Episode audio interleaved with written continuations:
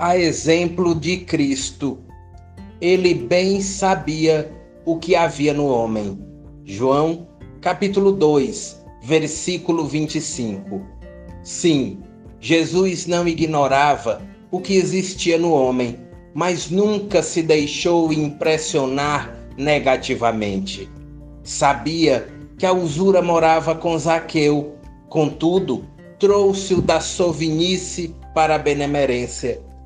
Não desconhecia que Madalena era possuída pelos gênios do mal.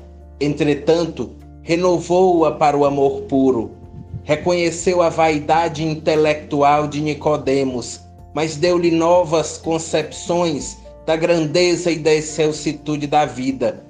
Identificou a fraqueza de Simão Pedro, todavia, pouco a pouco, instala no coração do discípulo a fortaleza espiritual que faria dele o sustentáculo do cristianismo nascente.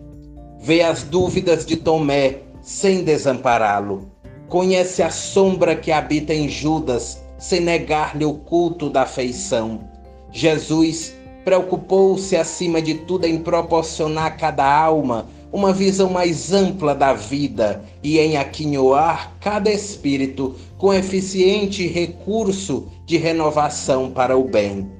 Não condenes, pois, o próximo, porque nele observes a inferioridade e a imperfeição.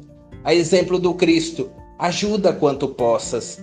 O amigo divino sabe o que existe em nós ele não desconhece a nossa pesada e escura bagagem do pretérito nas dificuldades do nosso presente, recheado de hesitações e de erros, mas nem por isso deixa de estender-nos amorosamente as mãos.